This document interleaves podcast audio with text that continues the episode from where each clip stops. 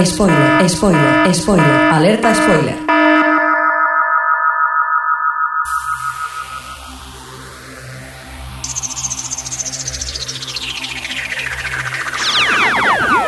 Bienvenidos a O Televisión Podcast, el podcast de televisión, cine, cómics y muchas más cosas.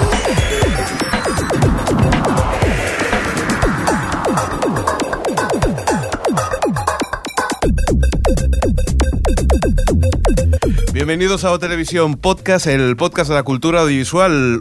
Hoy tenemos un especial y tenemos un especial de Galáctica. Bien. Bien, ¿qué tal, señor Mirindo? Aquí estás como siempre tocando botones. Botoncitos, cosas, ¿verdad? Y siempre te pregunto a ti primero para que tengas más tiempo. Sí, sí, pero tenemos cosas más modernas que no la galáctica, ¿eh? Sí, señor. Aquí tenemos teléfonos inalámbricos y todo. Uf, ¿qué pasa? Bueno, tenemos a Jordi también, ¿qué tal? Hola, ¿qué tal? Con ganas, ¿no? De hablar de Galáctica. Muchas ganas. ¿Qué quieres hablar? De Starbucks. De- del final, ¿puedo ya, Alex? Adri, ¿qué tal? Ahí la tenemos, en el Hola. otro lado de la línea. Eh, ¿Qué tal? ¿Cómo va todo por allí? Bien. En la nave, ¿tú, tú en, qué galati- en, qué, en qué nave estás? ¿En Pegasus? Yo en Pegasus, os iba a decir. Pegasus Forever.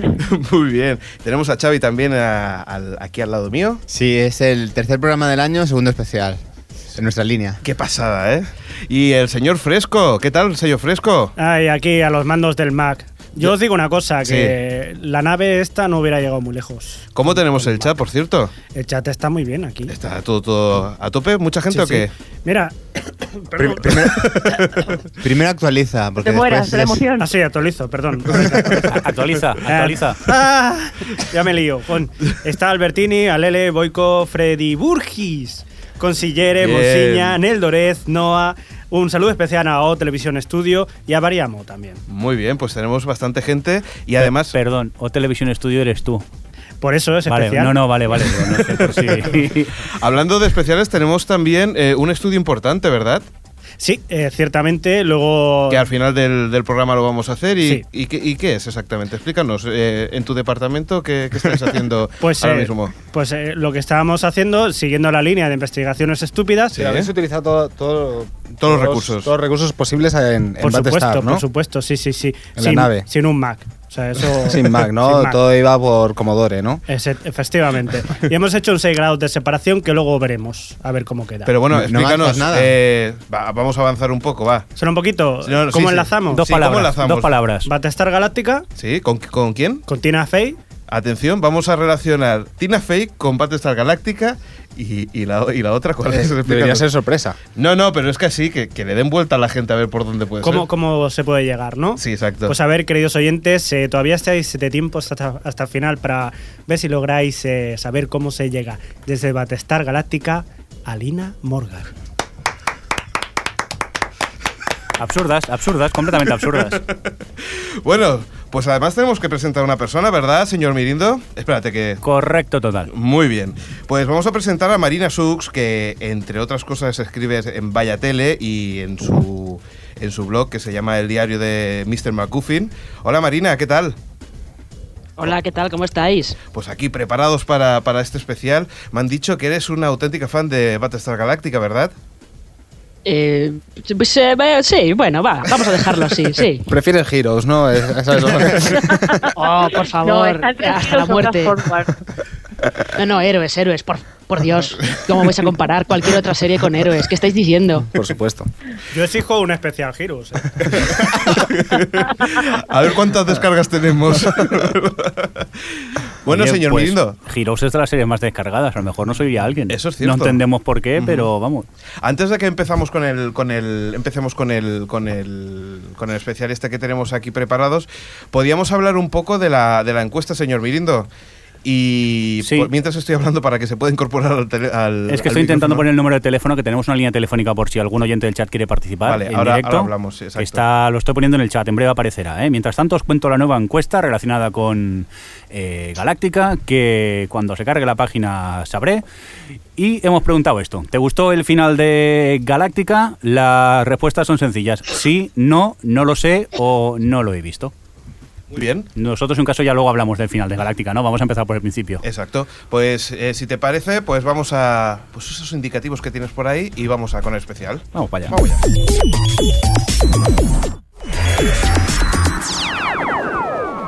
O Televisión Podcast, el podcast de la cultura audiovisual. Bueno, pues ya estamos aquí preparados para, para, hablar de esa nave, de esa nave que se iba a retirar de, de- del ejercicio, que se llama Galáctica, en, un, en una ciudad en la que, bueno, todo parecía que, que estaba tranquilo, que se llama Caprica, ¿no? Y, y aparece, pues eso, esa explosión y, y bueno, ¿qué pensáis? Nosotros esas son las primeras imágenes que aparecen en, en Battlestar Galáctica y, y que, y que, bueno... ¿Qué pensabais cuando visteis la, Hombre, el- la primera película? El principio mola, ¿no? Aquello que está el tío aquel esperando, a ver qué pasa, qué pasa. Y, Exacto. y todos creemos la imagen de los Cylon, esos robots así. Y de Y repente sale una entra chica la, sexy. Una, tía, una tierra buena, la, la- la Six. Y dices, ¿y esto qué es? La Six. Y entonces, vamos, que a mí al principio me sorprendió y, y me gustó mucho. No sé qué pensáis vosotros. Hombre, yo pensaba que eran hermanos del coche fantástico. La primera. Cuando yo vi el Cylon con la luz esa que hacía. Digo, ¿este Pero es el coche eso, fantástico? si no me equivoco, también se mantenían los Cylons originales. Es un cliffhanger de. Bueno, eso podríamos saberlo. Por cierto, si de los hemos que estamos aquí. ¿alguien ha visto la, la primera versión de Galáctica? Que levante la mano. Cuando. Yo levanto, levanto la mano desde mi casa, si queréis, Vale. pero no la he visto entera. Dinos, Marina, ¿qué te parecía eh, la diferencia entre, entre, entre la antigua y, y, bueno, la, la actual, la que tenemos ahora? Bueno, es que no hay, no hay ni por dónde empezar. O sea, solamente con ver los, los uniformes a lo egipcio, esos cascos de faraón que llevaban los pilotos, ya, bueno. Eran otros tiempos también, no había tanta pasta, supongo, ¿no? Hombre, eran los 70. Yo comprendo que eran los 70 y que la, la ABC quería hacer una serie que aprovechar el tirón de la Guerra de las Galaxias y tal, pero es muy dura, ¿eh? Es muy dura. A mí me encantaba de pequeño, ¿eh? cuando yo era muy pequeñito. Yo no hace mucho estuve viéndola además en reposición en 4, que le iban dando algunos capítulos y tal. Y hubo uno especial que me llamó mucho la atención, que era un- una batalla de gladiadores que hacían Starbucks y, y Lee Adama. Porque Starbucks era hombre, ¿no? Era hombre, sí, que era... De hecho, era el Fénix de- del equipo A. Ups. y sí, sí, pues eh, la verdad que era un modelito para luchar de gladiadores bastante llamativo.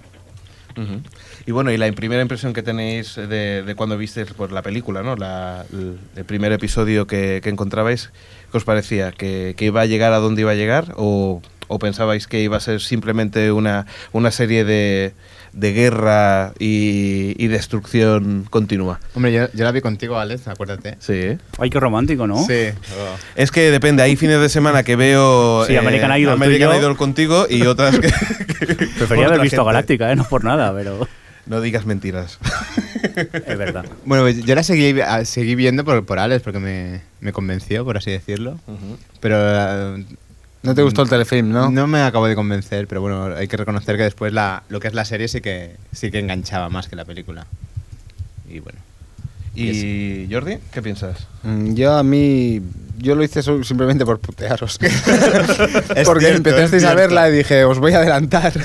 Y nos adelantó. No, tengo que decir que la película tampoco me llamó mucha te- atención, era un poco chape cartón, pero tengo que reconocer que te haces con los personajes y te empieza a atrapar mucho y, y te empieza a interesar y, y sinceramente, a mi gusto engancha muchísimo más, que series como Star Trek y... Pero la de- película tenía sus puntos. Tiene aquello. A ver, las batallas molaban, no nos vamos a engañar. La infografía que hay a mí me convenció mucho por ser televisión, que normalmente los efectos especiales en televisión son cutrillos, pero daban el pego las, las batallas y tal. Adri. A mí es que me da mucha grima ¿eh? el ambiente que hay en, las, en el planeta como Caprica, en el que todo el rato hay como una neblina especial, así como para hacerlo que es extraño, pero es como nada, como poner una neblina todo el rato. Adri, ¿qué piensas tú? A mí sí que me gustó. A mí no... ¿Eh? Que a mí también, que a mí también. Ah, por eso no sé, yo yo me asomé un poco con miedo porque no es un género que me guste mucho y a mí con que me entre- como me entretuvo ya con eso me dio pie para ver la serie, o sea que mira, eso que consiguió. La verdad es que yo, yo pienso lo mismo. Yo creo que el ritmo fue bastante rápido, que, que las cosas ocurrían pues con un cierto ritmo y, y la cosa no se alargó mucho. Enseguida ya hubo la explosión en Caprica. eh, además, eh, los primeros el- los primeros segundos cuando aparece eh, los Cylons y, matan al comandante ya yo creo que te impresionan y dicen, caray, ¿qué, por qué ha pasado esto? ¿Qué, está pasando? ¿no? Y enseguida te, te explican la historia y te metes en los personajes. Yo creo que tampoco eh, meten muchos personajes en, en la película, pero, pero son lo suficientes como para que, para que te, te enganches con ellos. No sé, a mí la verdad es que me pareció que la, que la historia estaba bien formada y que, y que me daban ganas de empezar a ver la serie. Pequeño detalle al margen, que ya tenéis el número de teléfono apuntado en el chat por si os apetece participar, ¿eh? que lo sepáis, los que nos estáis oyendo. ¿Puedo llamar yo? Hombre, si tienes ganas de gastar tú mismo. Además hay una cosa que, que me gustó en los primeros episodios de, de- de Galáctica y debo reconocer que yo tampoco soy un seguidor de, de ellos y es que, que se hacían preguntas que, que- yo la verdad es que en, que- que en una, que en una serie de ciencia ficción no había pensado, como la comida, cómo bebían, eh, las explosiones que, que tenían, la insurgencia. Es que la gracia de esas cosas. Galáctica es que eh, dieron un poco de seriedad a la ciencia ficción, quizá. Pues estamos acostumbrados a ver cosas, mm, bueno, pues es lo que dices tú, más, más al grano, más batallita, más pelea, más marcianos o lo que sea. Y aquí es lo que dices tú de repente, oye, que no hay agua, ¿qué hacemos? O que nos quedamos sin combustible. O... O, por ejemplo, todo lo que es político. Es decir, eh, cuando se encuentran de que, de que no hay comunicaciones, de que, de que todos los que eran presidentes o era pres- el presidente y, y todos los consejeros habían muerto y se queda solamente la ministra de Educación, ¿no? si mal no me equivoco. Esa, esa gran. Madre mía. Gran presidenta. Lo peor de la serie, con diferencia. Lo que pasa que a mí, sinceramente, eh, lo, lo que me gustó de, de- de Galáctica en ese sentido fue que la que, que se encuentra en, en una situación en la que ella, de no ser casi absolutamente nada, se encuentra en una situación de que tiene que gobernar. Eh, que tiene que gobernar, ¿no? 50.000 personas. 50.000 personas. Y además el concepto ese de, de, del- de- de la cantidad de gente que, que va muriendo y va creciendo en la película también fue un, un detalle bonito, ¿no? Sí, es que la, la serie tiene detalles curiosos que, que te gustan. Desde el que la cabecera vayan poniendo el número de humanos que van quedando en, en la serie. Eh, yo qué sé, a mí me gusta mucho el detalle ese de todas las hojas, que estén así cortadas, por los Cortadas. laterales. Sí. Lo que decíamos de los teléfonos esos tan anticuados y tan rudimentarios. No sé, tiene detalles que, que, que te van sorprendiendo. Por cierto, ahí, eh, hablando de esos números, que sepáis que la primera temporada habían 50.000 habitantes y acabó, y acabó con 40.000, 39.406. O sea que hubo pérdida de habitantes durante bueno, el transcurso de, de las batallas y lo que ocurrió durante toda, toda Los, Galáctica. los en New Caprica se cargaron unos cuantos. Sí, en sí. New Caprica y en toda la serie. porque Pero sobre todo en New Caprica. yo no sé si hay algún capítulo en que no muera alguien. No sé, ¿qué pensáis vosotras, eh, Marina? Eh, no, yo est- estaba escuchando, lleváis más o menos, yo estoy de acuerdo con lo que con lo que estáis comentando y sí que es muy curioso que los creadores de la serie decían que, que lo que ellos estaban buscando era tratar el género de ciencia ficción pero con el mayor realismo posible, ¿no? O sea, ellos eh, decían que su principal referencia, por ejemplo, para tratar los personajes y el espacio y tal, era la serie Urgencias. Lo cual es, es curioso para una serie de ciencia ficción. Entonces, eh, en ese aspecto ellos creo que siempre intentaron que fuera muy realista y además en plan de, bueno, esto hay que llevarlo hasta las últimas consecuencias. Si eh, quedan 30.000 tíos y no pueden comer y no pueden beber, lo más normal es que se amotinen y que la monten parda y, y que haya problemas por todas partes. Vamos, que la excusa de los Cylons era como excusa, ¿no? Porque era el día a día, básicamente. Sí, era el día a día. Lo que pasa es que luego, lógicamente, la serie evolucionó mucho y tuvo ahí un cambio en la segunda temporada cuando nos empiezan a contar quiénes son los Cylons y cómo funcionan y cómo se descargan en otro cuerpo y todo eso. Pues hablando una cosa de la segunda temporada, podemos escuchar a Jaina eh, de seriesalaparrilla.blogspot.com. Creo que es Jaina. Ay, Jaina, perdona. por, por molestar, ¿eh? Y tal. pues eso. Sí, que- porque, a ver, contemos primero que hemos podido conseguir hablar Sí. con algunos bloggers y podcasteros que han querido colaborar con nosotros y tenemos algunos pequeños cortes, algunas preguntas que les hicimos.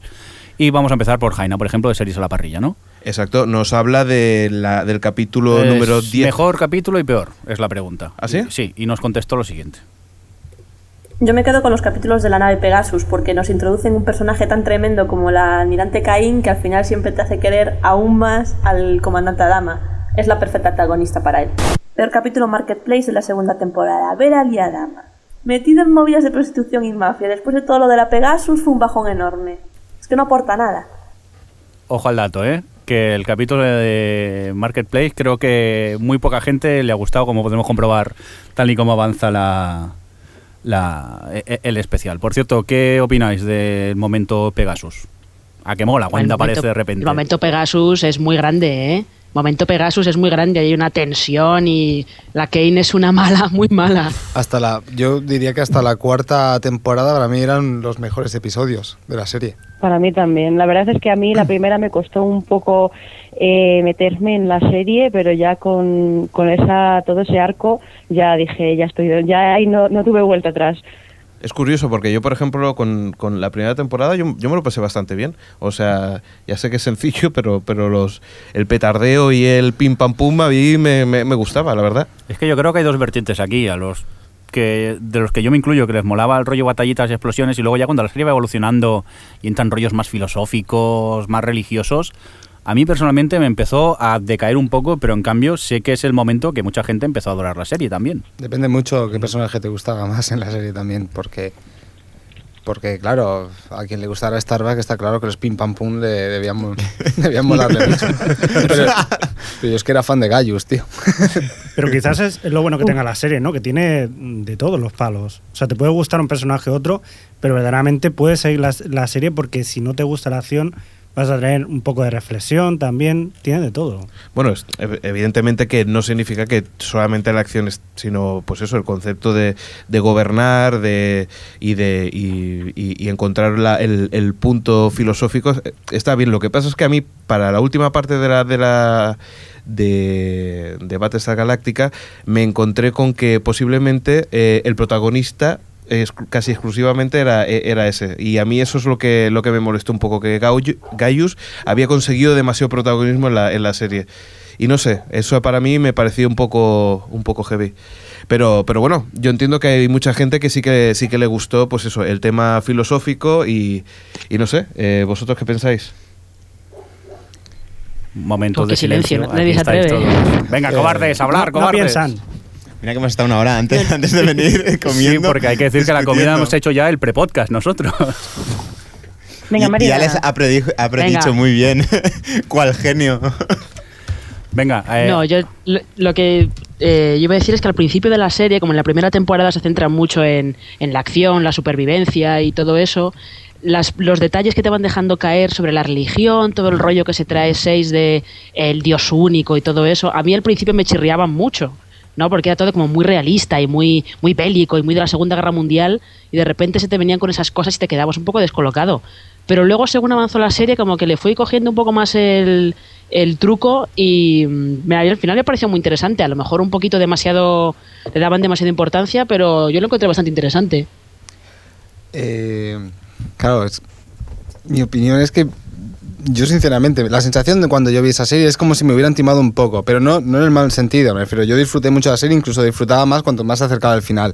Pero sí que me sentía un poco timado porque algo que me habían vendido como una serie de ciencia ficción, para mí terminó como una serie religiosa, enfocada a la, a la religión. Y es que pasó de, de, de algo que parecía tecnológico, que habíamos creado robots que nos estaban destruyendo y demás, a terminar con, con vamos, con que realmente uno de los personajes estaba hablando con Dios, así de claro.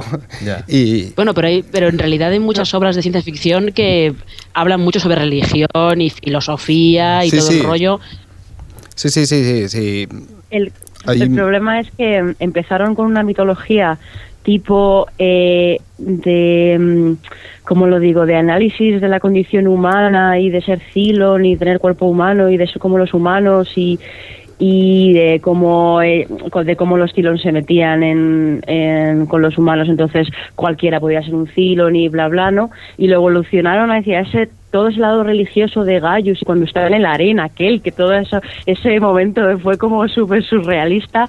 Y yo creo que fue ese fue el error que se fueron demasiado hacia lo religioso cuando quedándose en lo filosófico habría quedado mucho mejor para mí ¿eh? Sí, no, lo que pasa es que alguna explicación tenían que darle a las visiones que tenía Gallos. Y es que lo más fuerte de toda la serie es que no eran visiones. es, lo, es lo chocante de la serie. Yo siempre había pensado durante toda la serie que eran visiones. O sea, que ese tío estaba mal de la cabeza, realmente. Veía lo que... Bueno, yo creo que estaba, estaba mal de la cabeza de todos modos. ¿eh? sí, sí. Bueno, un poco más de la, mal de la cabeza estaba. Pero el... eh, la cosa es que luego esos personajes realmente estaban ahí. Realmente te aparecen fuera ya del contexto tanto de Gaius como de Seis, paseando por la calle miles de años después. O sea, es que te echan por tierra un poco todo. O sea, todo, todo lo que tenías pensado de que realmente estaba loco. No, no, realmente no es que estuviera loco, es que estaba viendo lo que estaba viendo. Claro. Pues precisamente podríamos hablar del comentario que nos hace David Calaveras de la caja de spoilers sobre este personaje. Vamos allá. Como no he terminado de ver la serie Battlestar Galactica, me voy a centrar en cuál es mi personaje favorito. Si dejamos a los Cylons aparte, a los cuales adoro, mi personaje es Gaius Baltar. Gaius Baltar, para mí, eh, pues es el típico personaje al que le cojo cariño con rapidez. ¿Por qué? Porque está como una cabra, porque tiene miles de dudas, porque es un ególatra totalmente centrado en sí mismo y porque se ha ligado a número 6 y eso merece todos mis respetos. Así que mi voto y mi, cariño para James Callis, que es el actor que lo representa y que creo que le da una dimensión bastante más interesante que el antiguo Walter de la, de la antigua Battlestar Galáctica. Eh, bueno, perdón, Galáctica Secas. Muy bien. Pues además eh, quería recordar un par de cositas de la, de la, de la primera temporada. Primero de todo a, Ellen, cuando llega por primera vez a, a la nave, que se la encuentra en no sabe dónde. ¿Os acordáis? La, la- Ellen, que era la mujer de... de Tiel, ¿no? de Saul, de, de de Saul, Sí, de Saul Tai. Saul Tile. Entonces, hay que pensáis, porque yo, yo creo que desde el principio, ¿no? Ya parece que dice, esto es algo raro, ¿no? Como Sí. de golpe y porrazo te encuentras una persona que no sabe bien bien dónde ha salido, ni te lo explican muy bien, ¿no?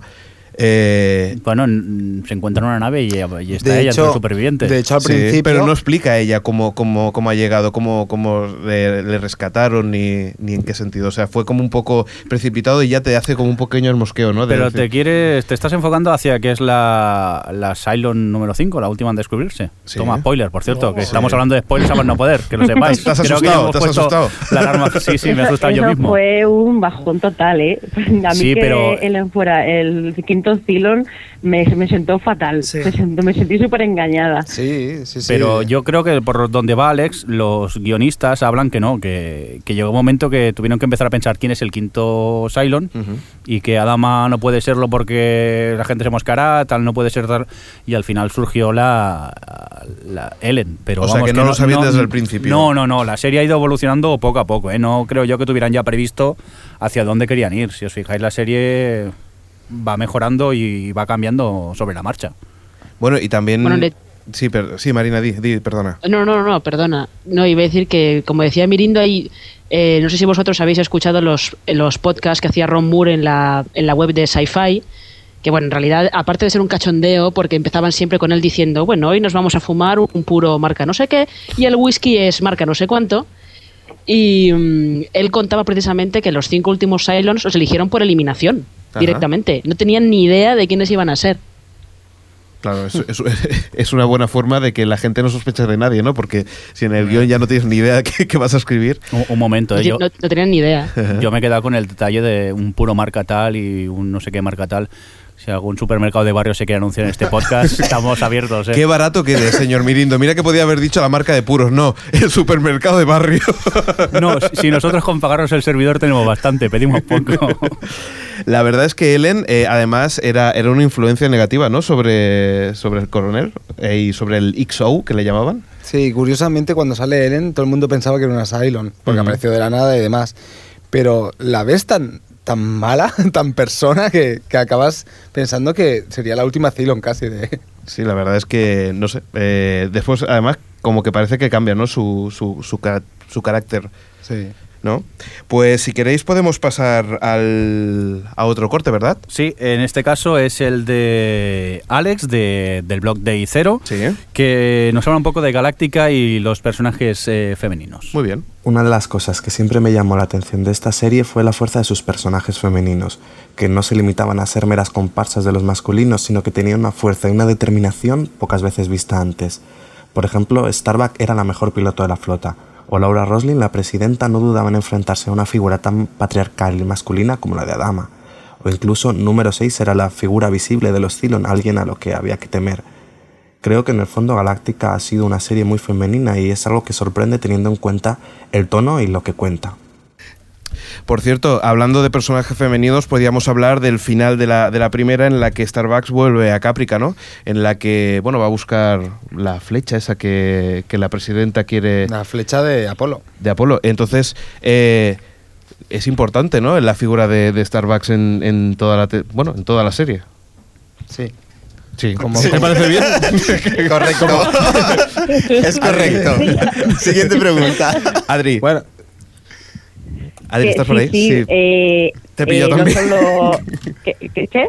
que, que te he pillado así también. de- bueno, yo. Sí, es como, ah, no, sí, que eh, sin duda Starbuck ha sido siempre uno de los personajes clave de la serie y, y no solo ahí, a lo mejor eh, todavía no éramos conscientes de, de lo que nos iba a traer, ¿no? Porque claro, lo que luego pasa con ella, bueno, ella la han llevado por todos los caminos inimaginables. Yo creo que cuando ya, nos, ya no pensaba que podían llevar, llevar a cara más allá, todavía se la llevaban, la mataban, la resucitaban está, y en Adri. fin pero pero sí yo a mí es uno de los personajes que más me ha gustado y, y yo creo que tiene muchísima chicha y me da pena que no nos hubiesen explicado más sobre todo aquello que le pasó Ajá. pero bueno Pues dime, dime, Jordi. No, no, solo de decirte que es que ni Adri ni yo estamos acostumbrados a a poder soltar spoilers así, ¿sabes?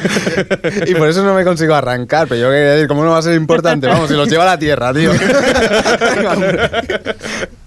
La verdad es que, que, que Starbucks es posiblemente la, el- la Perdón, que... Alex, perdón, Sí. eh, desde el chat nos están diciendo que, que es Starbucks. Ahí está, sí. Que lo otro es No, de la café. sí, cierto. Vaya, nos han pillado. Estamos haciendo publicidad encubierta. Cállate. Espero Bueno. que os paguen. Pues venga, señor Mirindo, que tenemos otro corte por ahí. Hablando de Starbucks, eh, nos quedamos con un corte de. Mon- de Starbucks, perdón. este, este no lo cobro. De Monse Monseña de bytheway.tv, que nos cuenta pues su personaje preferido de la serie. Vamos allá. Mi personaje preferido es Starbuck, sin duda. Porque con todo lo corrosiva que es la chica, podría ser muy fácil odiarla, pero es que es imposible no amarla. Starbuck es además uno de los personajes más fuertes y determinantes de la serie. Y lo que más me gusta de ella es que es el personaje que más sufre. Porque es corrosiva y porque todo el daño que no le hacen los Cylon y le hacen mucho, la pobre se lo hace ella misma. Para mí no solo es el mejor personaje de la serie, sino uno de los mejores personajes de la televisión de los últimos años. Ujú. La verdad es que toda la razón del mundo. Lo ha dicho con sentimiento, ¿eh? No hay nada que Sufre. discutir. Aquí no podemos discutir nada. La verdad es que otra de las cosas que nos sorprende de la última temporada es el super cliffhanger que te encuentras que, que le disparan al señor Adama, ¿no? Sí, yo ¿os sorprendió ese momento o que os lo esperabais o os dejó Hombre, con el culo cuadrado? Bestial. No, no, por Dios, ¿cómo, cómo te ibas a esperar eso? Te esperas que Boomer haga alguna locura porque ha ido a la nave Cylon y de repente ves que, bueno, se le ha cruzado el cable y tal, pero que le pegue un tiro a Dama no te lo esperas, vamos, ni de lejos. ¿Qué pensáis del presidente, eh, del, bueno, el, ¿cómo sería? El comandante Adama. ¿Qué pensáis como, como personaje? Eh, No, no, es- a mí me encantaba el padre, ¿no? ¿Hablas? Exacto. No, no, me encantaba. ¿Y Me qué? encantaba. A mí por lo menos representó muy bien el papel de... De, bueno, de un tío de cantidad de, de centrado, cantidad de recto. Hasta eh, que llega el amor, tan ¿no? militar, hasta que, no, y supongo toda la situación, como todo el mundo ahí, en- todo el mundo evoluciona en la serie. Ajá. Hasta que se convierte pues en un seguidor más de la presidenta.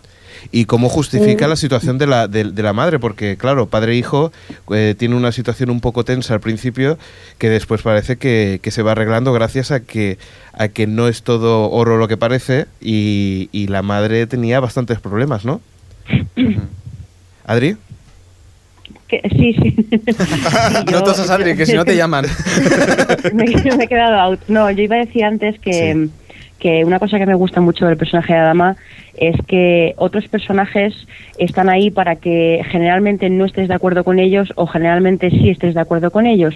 Pero Adama es un personaje que, que a veces sabes que está en lo, en lo cierto, otras veces le odias porque está en lo cierto pero no quieres que lo esté, otras eh, le odias profundamente. Digamos que es como un personaje muy, muy real y muy bien construido que tiene sus partes buenas y sus partes malas. No es como el típico héroe como que eh, recto que siempre toma la decisión correcta.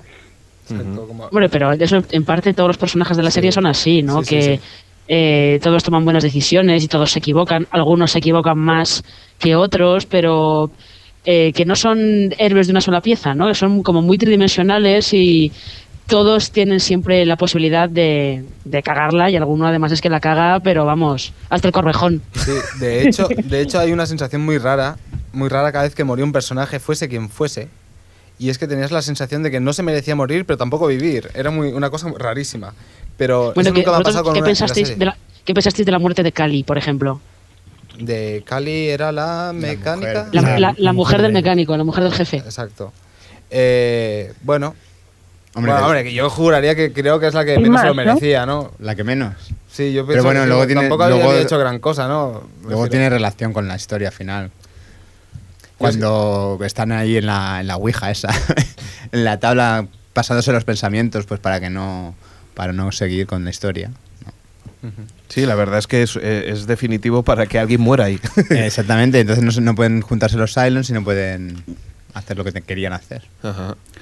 Vamos a por más cortes, ¿os parece? Vamos a escuchar eh, mejor y peor episodio que nos cuenta. En primer lugar vamos a escuchar a CJ Navas del podcast Fuera de Series y luego nos iremos a por eh, Variamo. Vamos a ello. Mi episodio favorito, sin dudarlo, es el final de la tercera temporada, las partes 1 y 2 de Crossroads. Es la parte del juicio, está Romo, en uno de los mejores cliffhangers de Galáctica y yo creo en general televisión. Y el episodio que más me ha aburrido no es un episodio, sino es de plan. Es de hecho lo único que yo recuerdo de Galáctica de haber parado porque realmente me aburría y hasta el día de hoy no he acabado de verlo todavía. Bueno, y ahora vamos a por el corte de Vari- Variamo que os decíamos, que tiene un poco de relación. Mi capítulo favorito de Galáctica es Crossroads, el final de la tercera temporada, porque ese cliffhanger final junto con All Along the Watchtower es impresionante. Y el peor, pues el aburridísimo Black Market. Bueno, pues ahora seguimos si queréis eh, y empezamos con la temporada número 2 en la que... Sí, bueno, sí, un momento. Sí, el cliffhanger ese de, uy, que somos Cylons. ¿Qué? ¿Cómo os quedasteis? Sí, la verdad es que eso, es- eso fue una, una cosa que, que, claro, tú te esperas de que ellos sepan que, que son Cylons. pero no lo sabían. Yo lo, Pero vi, no sabía. yo no sé, yo lo vi un poco patillero, ¿eh? La, cómo escogieron los Cylons, no sé vosotros. Yo tengo que reconocer que para ser un cliffhanger, yo encuentro que para ser un final, para un capítulo doble, yo opino todo lo contrario. Y es que me pareció bastante aburrido y diré más. Yo, yo- a mí lo que realmente me interesó fueron los últimos cinco minutos, por mucha musiquita que sonaran en los dos capítulos, ¿eh?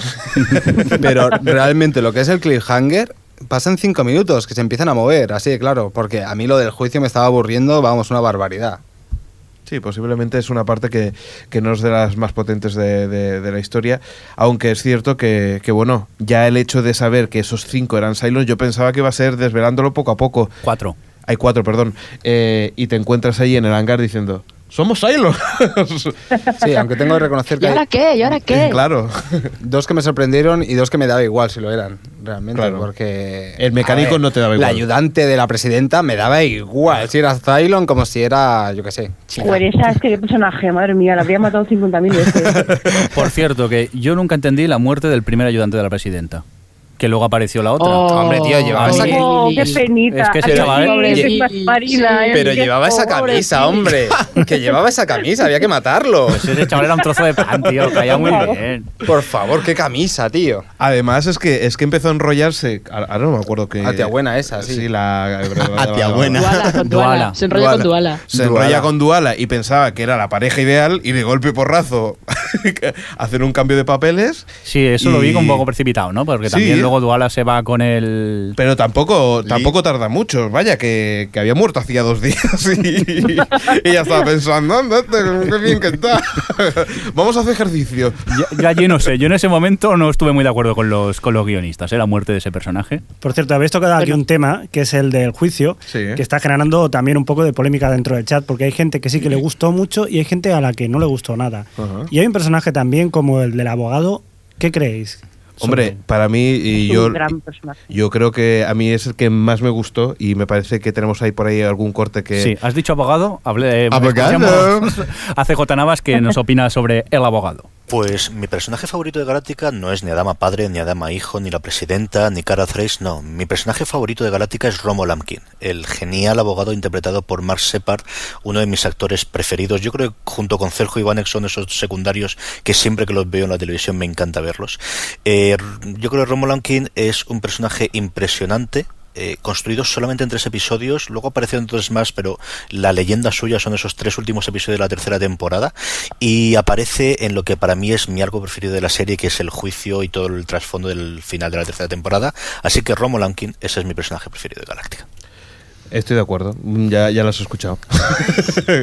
no, la verdad es que, no sé, eh, además me dio un poco de rabia de que, de que no tuviera más protagonismo. Es decir, Sí, porque luego desaparece, ¿no? A partir de Sí, los no sabe- tres, no sabe hasta el vuelve hacia el final, pero desaparece Hacia el final, bastante. sí. y además, Sí, además no, que- pero ya aparte al final vuelve como un poco, es un poco plof. Sí, Los sí. capítulos en el que vuelve te quedas como diciendo, De, ¿y? ¿Qué más me da?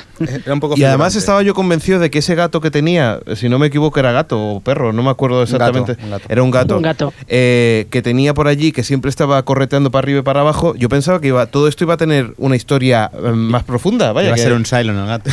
Yo, No, no. yo creo que ellos lo plantaron por si acaso luego les venía bien y luego, no sé, dijeron más, ¿qué más da? Era un gato. un lindo gatito. Pide demasiado dinero el A gato, ver, fuera. Yo, yo tengo la impresión, para mí el abogado era un personaje muy bueno, pero yo de verdad, ¿eh? yo creo que es el personaje que más estaba fuera de su sitio en, en Galactia. Yo encontraba de otro tiempo directamente. Iba con la gabardina, o sea, no, no sé, era todo, todo Bueno, era como, completamente como un diferente. ¿eh? outsider, o sea, un tío No sé. fuera de, de- co- como era... eh, Era como si hubieran sacado a alguien de este siglo y lo hubieran metido en Galáctica, tío.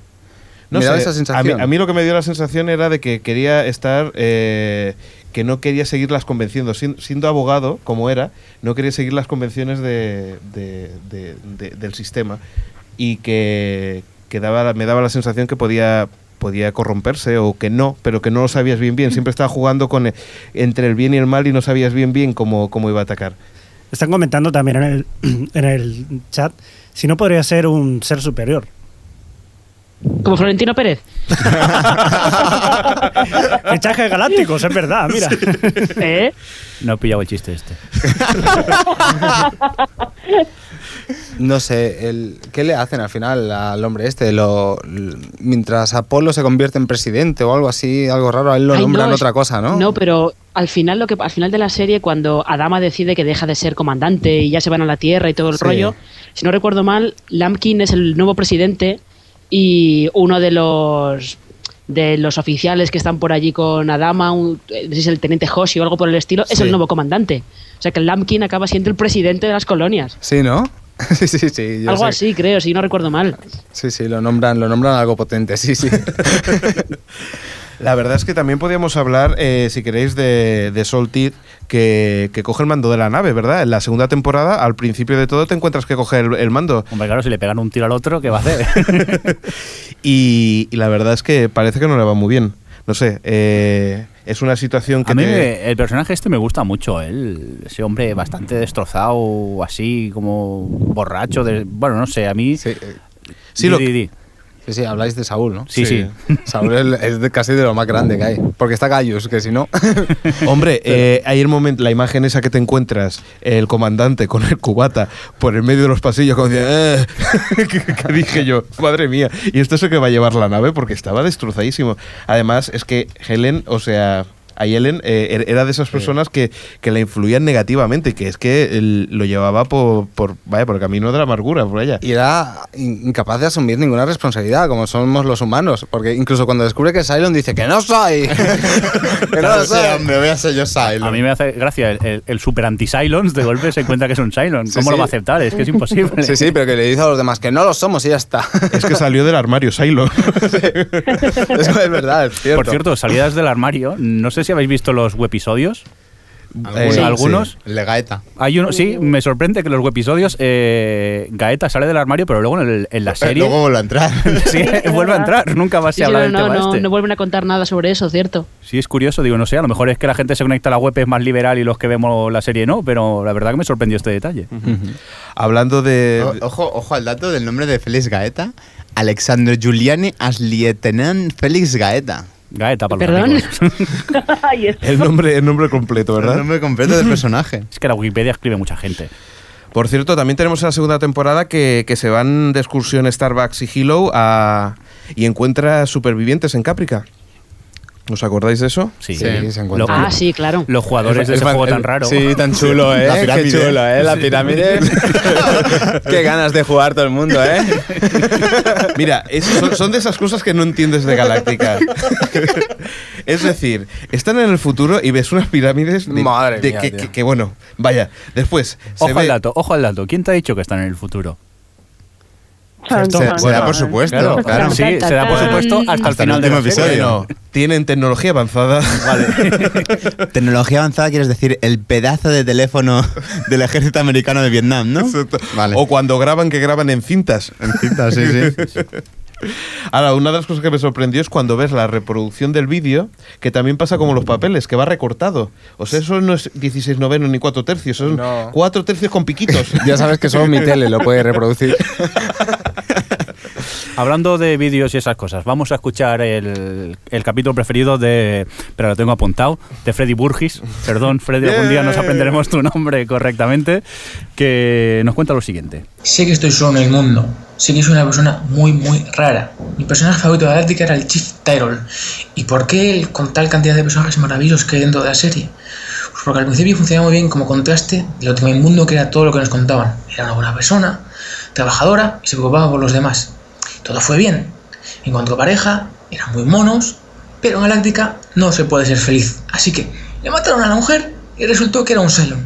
Iros a la mierda, guionistas. A mí me encantaba el personaje tal y como era, no así. Muy bien, Es verdad. Nos quedamos con iros a la mierda, guionistas. Que conste que me colas de corte, no era este, pero bueno, luego recuperamos el, eh, el otro de su capítulo preferido. En este caso, Fre- Freddy Burgess nos hablaba eso de su personaje preferido, que es eh, el Chief Tyrol. Ujú. Oye, por cierto, hablando de, de- de cosas así eh, raritas. Por cierto, que el Chief Tyrol es igual que un primo mío, que lo sepáis. Hola Bueno, Jesús, todos por si estás un- oyendo. Todos tenemos un primo, como el- Adri, Adri, ¿qué decías? No, decía que se supone que CJ nada más está hablando por teléfono. ¿No, no oyes un- una, una llamada? Sí, pe- perdona, perdona, es que no me ha petado la cabeza esta vez y no me he enterado. Pues nada, ya no tiene sorpresa porque nos acaban de decir quién es, pero vamos a ver. ¿Qué tal, hola? Aquí estamos. ¿Qué tal, señor CJ Nava? De... Pues aquí, en casa disfrutando, oyendo. Muy bien. Eh, cuéntanos, ¿qué te parece Battlestar Galactica? A mí me parece la gran serie de ciencia ficción del de los años 2000, ¿no? Eh, Yo creo que es la, la que revitaliza el género, la que hace... Dejando aparte de si Lost será mm, ciencia ficción o no, que es otra historia totalmente distinta, ¿no? Pero la, la que es la clásica, la que retoma después de Babylon 5 o anteriormente de Star Trek y de todas estas cosas, yo creo que es la gran serie de ciencia ficción de los 2000. Además es que yo creo que, que es esa serie que, que adapta a, a- se adapta a todo el mundo. Es decir, gente que nunca ha visto, en mi caso, por ejemplo, que no ha visto ciencia ficción, eh, se, se puede incorporar a, a ver ciencia ficción gracias a esta, a esta serie, ¿no?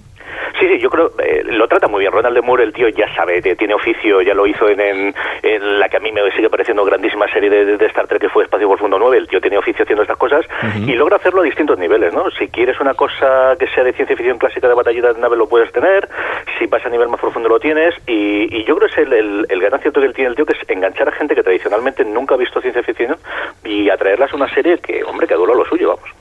Sí, sí, la verdad es que es curioso. Oye, por cierto, eh, tengo que decir una cosa, que CJ Navas pertenece al podcast de fuera de series.com. Podcast que hay que escuchar si no conocéis. La verdad Muchas es que gracias, muchas gracias, querido, que, muchas que- gracias. que- que, por cierto me hace me hace mucha gracia de poder hablar con él una una persona que escucho cada semana y que después te, encuentras Lo que mismo hablas hace a con Lo mismo hace exactamente igual a mí. es son esas cosas que dices caray es- parece que estoy llamando yo sabes Pero es una maravilla de Internet que te permite gente que de otra forma jamás nos hubiésemos conocido, que nos gustan eh, cosas parecidas, se puede conectarnos, ¿no? Y yo creo que el podcast y Twitter y todos estos inventos te hace conocer a gente que está muy lejos a la distancia, que de otra forma en la puñetera vida nos hemos conocido y que gracias a estos inventos, pues oye, mira, te encontramos de vez en cuando, estamos en contacto. Todos menos el Facebook, ¿eh? En Facebook yo no soy capaz, ¿eh? Bienvenido Yo te, club. te- te juro que soy totalmente imposible, no, no entiendo nada de Facebook. Yo la relatividad llegué a entenderla en Go algo, un poquito, pero en Facebook no soy capaz de entenderlo. Podemos diseñar un condensador de flujo, pero no Sí, podemos- sí, sí, ahora ya falta, sí. dinos tu personaje favorito ah bueno sí Pues no lo has Yo dicho lo no has de dicho y ¿verdad? me parece que Romo Lampkin, que es, que Sí, es el personaje de Mark Shepard, el abogado del juicio que, que tanto hemos metido por ahí en el, en el chat y estábamos charlando ahora, que por cierto, a toda la gente que oiga el podcast después, lo que hay que hacer es oírlo en directo y meterse en el chat, que es muchísimo más divertido. Y llamar como tú has hecho. Sí, sí, sí, yo lo intento siempre, ¿eh? siempre que puedo, sabéis que, que- que intento estar ahí. Eh, yo creo que es un personaje impresionante el cómo construyen en tres puñeteros episodios, porque solo son tres episodios los que sale, luego lo destrozan y, y lo masacran en la última temporada, poniéndolo ahí y humillándolo totalmente, pero esos tres episodios del juicio es impresionante cómo construyen un, episodio, un personaje de la nada que se come la serie, absolutamente, para mi modo de ver. Y él es que él me encanta, él, como decía en el corte ese con Sergio Ibanez, que es el otro gran secundario de, de los últimos tiempos, cada vez que aparece una serie, yo es, es que además me noto como me incorporo y me quedo atento viéndolo. ¿Y con qué te quedarías? ¿Con qué detalle te quedarías de Battlestar Galáctica esos que dices, esto es una genialidad? Ah, que esto es una genialidad. Yo creo es... Uf, uf, uf, uf, buena pregunta. Yo creo al principio. Yo eh, supongo que si habías oído, habías visto la, la serie clásica, sabías que, que- que todo esto era ellos volver a la Tierra, pero a, a mí yo recuerdo que eso me sorprendió una barbaridad.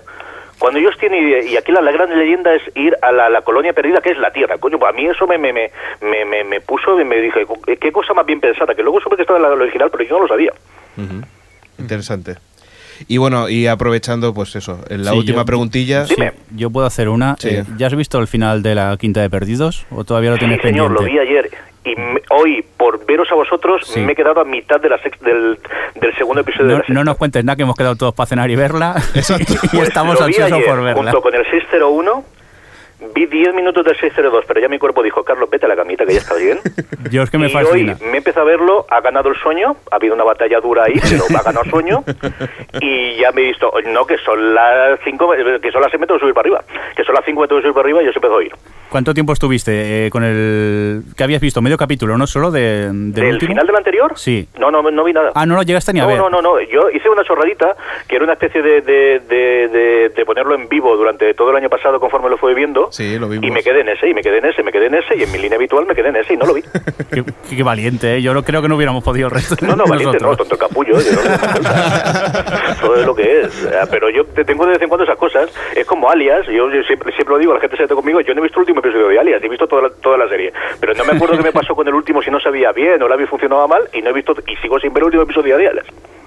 Bueno, pues muchas gracias por estar con A nosotros. vosotros por cogerme el teléfono. Y ya sabéis que tenéis que hacer ese podcast de comida, que, que estáis ahí dándole vueltas, Esos dándole son vueltas. Matos, Carlos y Jorge, que son los que le daban, pero vamos, ahí hay algo, sí, sí que no lo reclaman, sí. Muy bien, pues muchas Un gracias. verdadero placer volver con vosotros, yo os sigo todas las semanas, de verdad. Muchas gracias. Gracias. Nosotros te seguimos a ti también, que lo sepas. Muchas gracias. qué bonito, qué bonito. bueno, pues nada, te hemos tenido a CJ Navas del, del podcast de fuera de series.com y vamos a seguir con más cosillas. Eh, Por ejemplo, teníamos en la parte de la segunda temporada teníamos eh, un reportaje ahí con una periodista que después tiene mucho protagonismo, ¿no? ¿Os acordáis? Hombre. No. Y tanto, tanto protagonismo, luego Sí. resulta ser una. Cylon. Ay, Dios. Aparte de Sena, la princesa guerrera, claro. ¡Ay, Sena! ¡Ay, Sena! Es verdad, el día que descubrí que era Sena, madre mía. que Que yo no me lo creía. Madre mía, que no me acordaba. La número 3, ¿no era? Jordi me dice, esta escena, digo, ¿qué va a ser esa escena? Y sí, sí, lo tuve que Bueno, pues comprobar. hab- hablando de ese episodio, dejármelo poner, que era el que quería poner antes de Freddy Burges. Pues venga, va. ¿Lo he dicho bien? No, lo he dicho mal. Burgis. Burgis. Perdón, Freddy. Si tengo que elegir un capítulo favorito de Galáctica, con el que me quedo, es con corte final de la temporada 2. Pero no por el momento toalla. A mí no me gusta el momento toalla. A mí me gusta que me hablen de los habitantes de la nave de una forma distinta a lo que habían hecho hasta ahora. Y para mal, me quedaría con Mercado Negro. Porque simplemente es un capítulo que me aburre muchísimo. ¿Qué pasa con el de Mercado Negro? Que no le gusta a nadie. pero es que, pero es que Mercado Negro no. Mercado Negro no le gusta ni, ni a los creadores de la serie. O sea, a Ron Moore le preguntaron que, bueno, si pensaba algún capítulo que hubiera estado peor. Y él dijo, no, no, Black Market fue, nos salió rematadamente mal, era horrible. Por cierto, eh, ay, qué bonito. Son esas cosas que después. eh, Se te ha ido la pelota, Claro, ¿no? claro. Por cierto, mira si era ma- eh, malo el de Mercado Negro, que yo ni me acuerdo de este capítulo, ¿eh? Tampoco voy a ver que me lo recordéis, porque, vamos, no, creo sé, ni que merezca no la sé, pena, sin, pero... sin explicación, Apolo estaba con una prostituta, con un crío por ahí, y era una cosa muy rara, ¿no? Era ese, ¿no? Sí, creo que sí. Pero yo tampoco. sí, una- pero sin explicación, ¿eh? O sea, Tengo una habilidad para borrarlo de la cabeza. bueno, es que lo de Apolo no tenía nombre en la serie, ¿eh? Porque pasaba de capitán de la nave a comandante, a presidente, a putero, a todo, tío.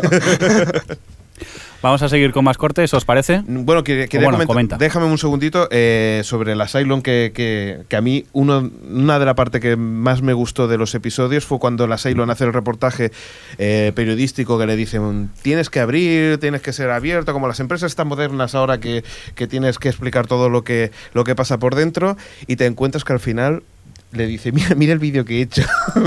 y se lo dice a todos los Cylons. No sé si os acordáis. A mí eso, la verdad es que me, me- me gustó ese, ese momento en el que en el que dices, caray, si es Cylon.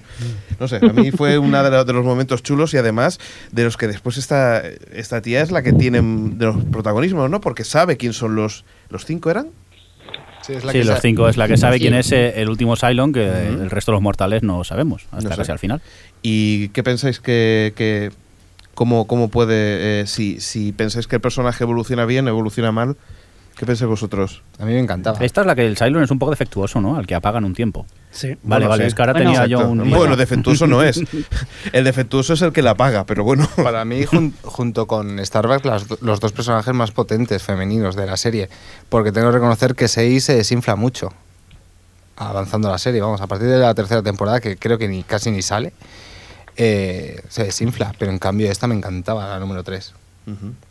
Que por cierto, eh, no hemos dado, señor Mirido, nos falta un personaje aquí. ¿Cuál? El señor que desconecta a esta Cylon. Número uno. ¿El número uno? ¿No? Ah, no, lo tenemos No, por es, aquí. es Vale, Calvin, vale. ¿verdad? Calvin, sí, Calvin. cierto. Vale, vale, que lo copié y pegué bien, ahora más asustado. Vale, vale. Wikipedia Es que lo tengo, pegué bien. en tengo aquí guion. 3.000 hojas y ya, ya, ya me he perdido. Eres tú el que no me pusiste los Cylons, que me volví loco yo buscándolos. Es verdad, es Calvin, que es otro de los personajes que, que bueno, que toman relevancia al final de, de, de Battlestar Galactica, Sí, ¿no? con ese momento grimo de, de la número. Bueno, de. ¿De Helen? De Helen. Ay, Helen, perdón. Ay, mi niño, no seas tan malo. ¿Sabes? y yo diciendo, pues es mayor que tú casi, ¿no? Por cierto que Calvin tiene mucho protagonismo en The Plan. Sé que algunos no lo habéis visto. Plan, los que lo habéis visto, ¿qué? ¿Opiniones? Pues hombre, no es gran cosa, la verdad, ¿eh? Te quiero decir, si te gusta Calvin, pues le puedes todavía encontrar, encontrar como cierto interés porque te cuentan todas las, las maquinaciones de Calvin, porque todo el plan es de él, pero en realidad no tiene ningún plan y todos los silos a los que manda para que hagan el plan, ninguno es capaz de hacer nada, con lo cual Yo creo que es un poquito una, una mierda de plan. Sí, no. A Buena quita. A mí me gustó de plan simplemente por el hecho de que hacía tiempo que no había visto la serie y mira, vuelves a reencontrarte y una historia que ya has vivido te la media cuentan desde otro punto de vista. Pero sí que es cierto que aburre un poco, ¿eh? no es nada del otro mundo. Por cierto, ¿os gustó, ¿os gustó el episodio ese que entra el virus informático en la nave? ¿Tipo Independence Day o no? Sí, No, ¿no? En el Que- que... Sí. Sí, en el que en el que conectan por USB a, la, a uno de los eh, Cylons. ¿Por USB o Firewire? A la Boomer, ¿no? No A era la Boomer, exacto. Boomer. Que, a, mí, a mí me pareció Yo es que curioso recuerdo. cómo pueden meter cable por, por intravenoso. Yo no sé cómo, cómo funcionaba, pero Hostia, las descargas así debían ser la hostia. la verdad es que había eso y después, bueno, ya empezamos a hablar, podemos hablar de las elecciones en el que Gaius eh, comienza con el tema de que quiere ser presidente, ¿no? No sé, ese señor ha tenido tantos trabajos porque luego también ha sido divinidad, ha sido científico, ha sido presidente, ha sido de todo, ¿no? Este señor ya. Es lo más grande, sí. Yo es que nunca me ha gustado a mí el personaje de Gallo. Yo, A mí yo sí, no, tío. no sé. No sé, yo lo que, lo que he visto es eso, ¿no? Que después empiezan las elecciones en las que se intentan hacer trampas. Que Porque ha- las se hacen votaciones trampas, se hacen trampas, las votaciones, y al final la presidenta que, que ya en esta época ya empieza a estar un poco tontita, que ahora podemos hablar un poquito de la presidenta. No, tío, no me calientes, tío. la verdad es que en ese momento es cuando al final le dan la presidencia a Gaius, ¿no? Y entonces Pero le dan, la, le dan la presidencia sí porque ella intenta hacer un, un pucherazo descaradísimo Ajá. y la pillan, claro. Hombre. Y entonces es en el momento en el que Gaius eh, se queda de presidente. ¿Y por qué no hablamos un poco de la presidenta? ¿Qué pensáis vosotros durante la evolución de toda la serie? Porque a mí me Ha- parece... Ha evolucionado esa mujer. Sí, a, a peor. bueno, ahora, ahora vamos a tener a, a gente, por, mu- a mucha gente Pero, calentándose. ¿estamos hablando de la presidenta o de la actriz que interpreta? Las dos cosas, da igual. Bueno, Porque yo creo que aquí el problema que tenéis vosotros es que nos gusta cómo lo hace la actriz. Sí, pero es que. Sí, lo que pasa es que yo creo que ha, que ha tenido cambios de personalidad. Es decir, empieza co- como una mujer sensata que quiere controlar todo, que quiere estar en, a- en la situación esa. A ver, se está muriendo y toma las drogas del 15. No me Exacto. extraña que tenga el cerebro un poco perjudicado. Y se alimenta con sang- sangre Cylon también. Ya, y nadie, y nadie piensa que, que tendría que estar otra persona al poder. Sí, Sí, claro, Gaius Balta. claro. Claro, pero es que eso ellos lo cuentan precisamente en las elecciones de la segunda temporada, que hay un montón de gente eh, diciendo que Rosin no puede ser presidenta. Y Ah, ahí, está, ahí está Zarek diciendo, por ejemplo, que ella no puede ser presidenta y que tiene que haber unas elecciones nuevas. Y gracias a, me imagino, Kadama, que es quien la apoya, es que, que se mantiene todavía en esa posición un poco altiva, pero, pero la verdad es que es que te encuentras en muchas situaciones en las que está diciendo, pero ¿qué, qué estás diciendo? Vaya. Si quieres vamos a un Sí, corte. Vamos a por más cortes. En este caso, eh, capítulo, mejor capítulo y peor capítulo y esas cosas. Y para ello nos quedamos con Alberto Naún, que os cuento quién es, por si no sabéis quién es. Eh, tiene un blog ya llamado Diamantes en Serie, en blogspot.com, y aparte es profesor de comunicación audiovisual. Así que vamos a ver qué nos cuenta de su capítulo preferido. Mi episodio favorito es uno doble, el que inauguraba la irregular tercera temporada de la serie. Es un episodio que me fascina visualmente por sus tonos grises, como de despertar de pesadilla, con un estilo muy acorde con todo el drama de la resistencia en New Caprica, y sobre todo por su atrevida presentación de dilemas morales en torno a la legitimidad de la violencia. Vamos con el siguiente corte. Sí, pues en este caso es eh, Alex de Day Zero, que parece que también coincide con el, con el mismo capítulo. Vamos a escuchar qué nos cuenta. Es difícil escoger un episodio favorito de Galáctica, pero creo que me quedo con el comienzo de la tercera temporada. Ocupación y precipicio. Nunca la serie fue tan oscura como en ese punto. Y como peor episodio, Black Market. Fue fallido, aburrido, un fracaso. Que me están dando ganas de ver otra vez Sí, ese a mí también. Porque la yo, verdad yo es Black que- Mar- Market lo- creo que no voy a ver ni lo estoy, voy a ver Black Market. Se nota que es humor. Mira, que está, está cruzando los dedos y todo. que ocurra algo. Por cierto, que hablando de, de ya de la temporada número 3, es cuando, cuando Gaius consigue, consigue ser presidente y decide de que esa tierra nueva que han encontrado, que, que- que es fea de narices, ¿eh? Nueva Caprica, Sí, pero de vivir Nueva en una Caprica. nave a que te dé el aire libre, yo creo que lo prefiero, ¿eh? Casi. Sí, lo que pasa que al principio, yo creo que en el último episodio de, de- de la segunda temporada te encuentras que, que, el, que el sitio donde están puede ser relativamente habitable y te encuentras en la tercera temporada que yo me da la sensación que de golpe porrazo se vuelve mucho más oscuro, mucho más frío y que la situación es de pobreza total casi, de estar viviendo en una nave en la que relativamente pues parecía que todo el mundo estaba bien, te encuentras en el que el único que vive bien allí es Gaius. Hombre, quizás que si te han invadido los Cylons, quieras o no, un poco mal sí que vives. También es la situación. Sí, lo que pasa es que ya desde el principio, antes de que empiecen los silos, tampoco es que se vea la No, no, cosa. no es el cariño. Bueno, y, y Gallus tampoco es que viviera muy bien, porque vivía a punta de pistola en la cabeza, ¿sabes? Para que firmara las cosas. Sí, lo que pasa que en las primeras imágenes en las que aparece Gaius, el tío está bastante relajado allí, como diciendo, soy presidente, colega. es cierto que después se da cuenta del error y que no tiene oportunidad de no tiene oportunidad de arreglarlo, aunque sí que es cierto que hace cosas buenas y cosas malas, entre ellas como pasar información extra a la resistencia, ¿no? No sé, yo de Gaius no me fío mucho. ¿eh? Ese señor es un superviviente que solo se preocupa por él. Pero es el que soluciona la papeleta. Mira, acaba siendo el héroe. Yo me sorprendió bastante porque siendo el tío más egoísta de la serie fu- fue el único que metió cabeza en, justamente en el capítulo final de, de la serie. Lo que pasa es que hay un momento en el de la resistencia que me gustó, que fue la de la, de la bomba que, que se puso en el cuerpo para cuando reclutan agentes de policía y te encuentras que, que un tío está tan desesperado que, que se mete y, y- y explota la bomba. Y yo pensaba que no iba a pasar, porque no sé, no sé si vosotros pensabais lo mismo, pero yo pensaba que la situación en el último in extremis eh, iban a conseguir desconectarlo y iba a pasar otra cosa, pero no, no, no, explota, explota. No, Galáctica es una serie oscura donde pasan cosas chungas. Sí, verdad. No vamos a- verdad. Aparte Queréis del- decir que no es Fringe, ¿no? Sí. No. Pero No aparte, del final, que sí que fue quizá un poco más edulcorado, el resto es bastante oscura y bastante chunga. Marina, ¿qué piensas tú?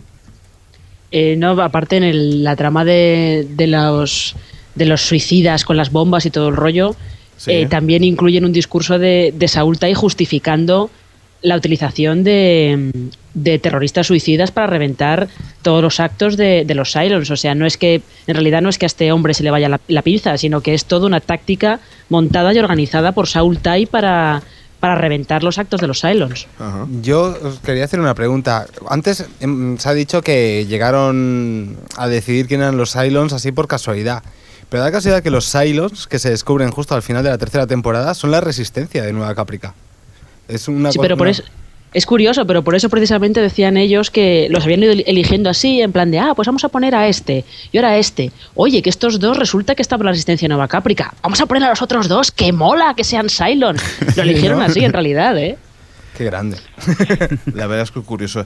Vámonos a otro corte. Venga, pues eh, vámonos a escuchar a Jaina de Series a la Parrilla que nos cuenta la- un poco su impresión sobre el último capítulo. A mí Daybreak me convenció bastante como final de la serie. El concepto del capítulo casa muy bien con el resto de mitología que nos han ido desgranando, pero sí que es verdad que para que el resultado fuese un poco más redondo nos tendrían que haber respondido a ciertas preguntas, ¿no? sobre todo el tema Starbuck. Es un personaje tan tan importante sobre el que han ido plantando interrogantes a lo largo de toda la serie y que te dejen sin esas, con esas preguntas sin responder, pues la verdad duele mucho, ¿no? Quién sabe si Cara fue hija de Daniel, aquel Cylon perdido, si es una híbrida, por qué conoce el Olalon de Bachover. Muchas preguntas sin resolver que a mí me decepcionaron. Ujú. La verdad que hablando de, de Star Wars, pues ya podemos hablar del boxeo, de- del episodio del boxeo que está en, la, en medio de la tercera temporada. Pues tengo un corte de eso y todo, fíjate. Pues venga, vamos a ver. Venga. Perdón, Monchiña de By the Way nos Eh. cuenta eh, uno de sus capítulos preferidos. Mi episodio preferido es uno que mucha gente odia, Unfinished Business, de la tercera. Yo. Es este en el que organizan un combate de boxeo y enseñan a base de flashbacks cosas que pasaron en New Caprica meses atrás, antes de que llegaran los Cylon. Especialmente lo que pasó entre Cara Thrace y el Adama. El que menos me gusta, seguramente Black Market, de la segunda temporada. Bueno, Black Market parece ser que se lleva al punta peor episodio, casi todo el mundo coincide. Dos, Pues eh, a mí que me va a gustar. Pero tú porque eres así, te gusta llevar la contraria directamente. Eh, dos cositas. Primero, capítulo boxeo. A mí no me gustó nada, pero parece ser que es uno de los que más ha gustado, ¿no? A ver, Adri, por ejemplo, tenía Sí. algo que decir. No, yo iba- antes cuando estábamos hablando de Black Market, de hecho, quería sacar el tema del episodio este porque también, como sé que es otro que tiene polémica, a mí, yo que por lo que veo a la mayoría de la gente no le gusta nada, pero a mí me encantó. Me pareció tan, no sé, por una parte tan polémico y poémico, po- eh, poético y por otra súper entretenido y te cuenta esa historia de ellos dos que ya estás deseando saberla desde hace tres temporadas. No sé, a mí la verdad es que me gustó bastante. A mí es que también me gustó. No, si el episodio gusta. Yo lo puse en Twitter que no había gustado y un poco más muero a, a base de replis, pero no sé por qué. Mari- Marina, ¿qué te parece a ti? Tiene mucha polémica, pero eh, a mí también me gustó mucho. Es uno de, es uno de, yo creo que de los mejores episodios que hicieron, sobre todo en eh, el equilibrio es entre contar cosas de los personajes, contar cómo son los personajes y qué les pasa, y a lo mejor contar un poco la vida de la nave y tal. Yo creo que estaba muy bien, pero es verdad que hay mucha división de opiniones ahí, ¿eh? Sí. No solamente de guion, sino posiblemente de montaje, ¿no? El montaje de, esa, de ese episodio debe ser complicado de mantener, eso lo que, lo que hablábamos, ¿no? Esa- ese hilo entre lo que es el boxeo y, y las, y las imágenes de, de- de- de tiempo atrás. Exacto, y la manera de descargar adrenalina por todos los conflictos que tenían encima. Y... Es yo creo que son de esos, de esos, de esas series que, de esos episodios en el que, en el que se hacen con, con bastante cariño, con, con un esfuerzo extra para, para que salga bien. Cierto que puede ser que a lo mejor después en el contenido a ti no te haya gustado, pero que creo que es un pelín diferente. Son de esos episodios que parece que están dirigidos por otra persona. Mini encuesta que ha hecho Adri en el chat. Eh, Variamo dice que sí le gustó. eh, Freddy Burgis dice que no le gustó. CJ Navas y Albertini dicen que también les gustó. No sé. Creo que uh, hay más opiniones de gente que le ha gustado que no al revés. Pero yo sigo opinando que a mí me aburrió bastante ese capítulo. Por cierto, eh, personaje que no me gustaría olvidarme y es el doctor. Que yo creo, yo le tengo cierto cariño a ese, a ese doctor que fuma, que está fumando. Es el fumador de Expediente X. Cierto cariño, no. Cotel es muy grande, es Sí. mejor. Yo Sí, quería que sí. fuera el último Cylon él. Sí. Yo sabía que Marina era muy fan del doctor. Eh, Sí. Yo soy muy fan de Cotel, mucho. La verdad es que sí, porque... Es que yo también, ¿eh? Y Raquel también. Además, un saludo Raquel. Por cierto, eh, es eso, es que es un tío que yo creo que es el, que, el único que no pierde la cabeza en esa nave. Sí, es lo más grande, tío. Y no sé... Es que es eh, tremendo. Sí, sí, la, la, la verdad es que eh, lo único, el único médico que aparece más tarde en ese eh, en, en Battlestar Galactica va para cagarla. Que es el que va matando a gente de. Por cierto, eso es lo que te quería decir. de sí. otra etnia. Sí, el que hace senador en X-Men. Eh, junto con Black Market, yo creo que ese es el peor capítulo de- para mí de Battlestar Galáctica, en el que aparece ese doctor maligno que estaba matando a los de una Eso lo No. tenemos, pues eso, al, estamos llegando casi al final de la tercera temporada donde, bueno, pues van, van, tienen que hacer una investigación donde la gente se encuentra mal y donde, bueno, te encuentras que, que la gente va muriendo misteriosamente y, y al principio confían de pleno en el doctor y se dan cuenta de que no, de que el doctor parece que tiene un expediente bastante importante en muertes. A mí me parece un poco relleno, porque ya bastantes problemas tenían como para añadir a un médico loco. Sí, sí, la verdad es que es que sí. Eh, ¿Queréis añadir alguna cosa de- del doctor o, o de, o de este episodio? No, pues vamos. Yo a- creo que el doctor es el personaje favorito de todos, ¿no? Casi, porque... Vámonos a algún corte más. Vamos a por otro corte que nos habla también del final de Galáctica. En este caso es Alberto Naum. Me alisto en el bando de los desencantados con el final. Creo que una serie tan poderosa y bien llevada acaba deslizándose por el camino fácil. Esa omnipresente vertiente metafísica acabó convertida en el mayor eh, enemigo ideológico y narrativo del cierre. Ideológico porque el final de Battlestar Galáctica y en especial ese epílogo de Gaius, Six y el propio Moore adopta un tono moralizante, explícito y políticamente correcto que apenas habíamos visto antes. Y narrativo porque la confusa cuestión religiosa también sirve para dejar muchas preguntas sin respuesta, o al menos lo suficientemente ambiguas. Y además justifica cerrar tramas de forma abrupta, algo fácil, como ese angelical final de Starbuck. Un deus ex máquina en toda regla, vamos. O mejor dicho, un deus ex Cylon. Bueno, y tenemos ahora lo que es. Eh, podemos hablar un poco de- del final ya de la tercera para ir acabando con esta parte y es la que, bueno, Bueno, Baltar. es, es fácil, se aparecen los Islands y vamos a la cuarta. Pum, venga, va, siguiente. La verdad es que Baltar coge, representa a todo, a todos los que asesinaron, ¿no? Y empiezan a, a hacer el grupito ese en el que. No el- sé, me da igual, yo quiero ir al final, yo quiero debatir el último capítulo. Pues yo lo siento, pero antes del último capítulo, para mí están los dos mejores episodios de la serie, que son el 15 y el 16 de la cuarta temporada, en Pues la que se- vamos al 15 y al está la 16. revuelta de, de Gaeta. Sí. Me parecen los dos mejores episodios y en los que más se pone en jaque mate a, a la nave. El A- poder de las galletas. El poder de las galletas, exacto. Hombre, hay entre, entre un episodio y otro, hay el momento de acorralamiento del, del- de, de- ¿Cómo se llama? Ah, Me parece. de Coronel Adama, que, que es bastante impresionante. Esa puerta que se quedan ahí y se quedan como diciendo.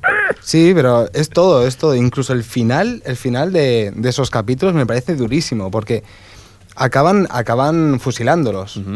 O enviándolos al espacio, ahora no me acuerdo. Es una los, eje- los es acaban una matando. ejecución. Es una ejecución en pura regla de, en teoría, los héroes de, de la serie, cuando los propios que habían hecho la revuelta no habían sido capaces de disparar cuando tenían la misma oportunidad. Y es como echarte por tierra todo, como diciendo, hostia. Yo creo que el personaje de Félix Gaeta en ese momento, entre final de la tercera y la cuarta temporada, es muy bueno todo lo que llega a pasar. Ajá. Porque ser simplemente pues una especie de funcionario, porque era así, o sea, no, de, de ser funcionario a estar acusado de traición, de estar ayudando a los otros y que lo vayan a fusilar, o sea, lo, lo vayan a ejecutar, Ajá. luego vuelve otra vez allí, lo pasa tan mal en aquella misión que le acaban cortando la pierna, ¿no? Sí, O sí, acaba sí, hecho sí. polvo.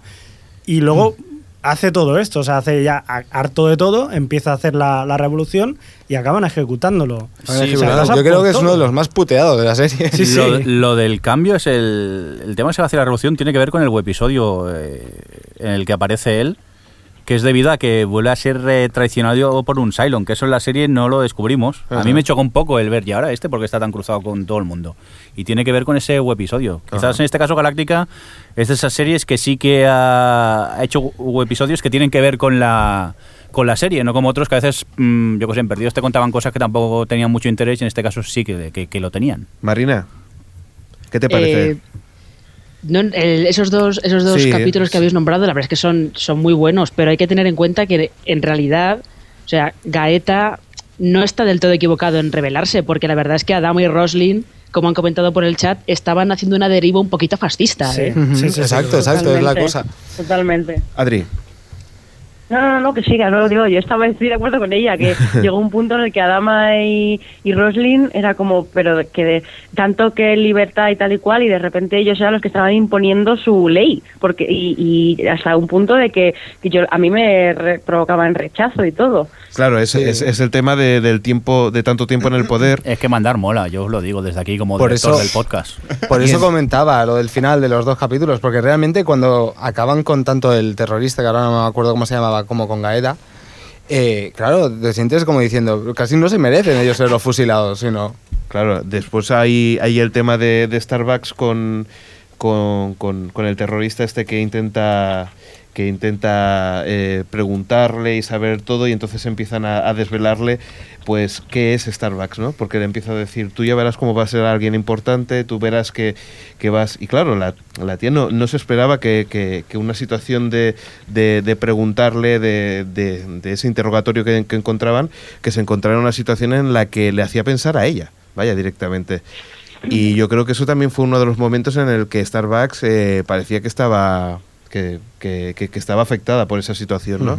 Si quieres vamos a por un corte. Sí, vamos a por el, creo que el último, porque he perdido la hoja donde los tenía apuntados, pero vamos a por el que variamos, que, que nos cuenta un poco también sobre el último episodio. Respecto al final de Galáctica, pues decir que a mí sí que me gustó, que me parece un gran final para la serie, que además es el final que, que yo quería ver, con todos los personajes por fin llegando a un lugar donde vivir y además pudiendo empezar una, una nueva vida desde cero.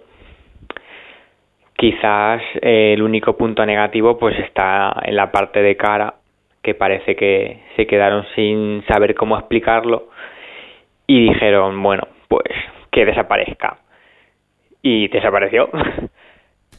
La verdad es que, que Venga, sí. vamos a hablar ya del último capítulo, por favor. Venga, va, lo vamos. estoy haciendo. Pero, pero, eh, si no hemos hablado de 8, por favor, ¿qué es esto? De Boomer. Me presiona, encanta. Nadri, me presiona. Venga, cuéntanos, Adri, cuéntanos. Claro, ahora sí.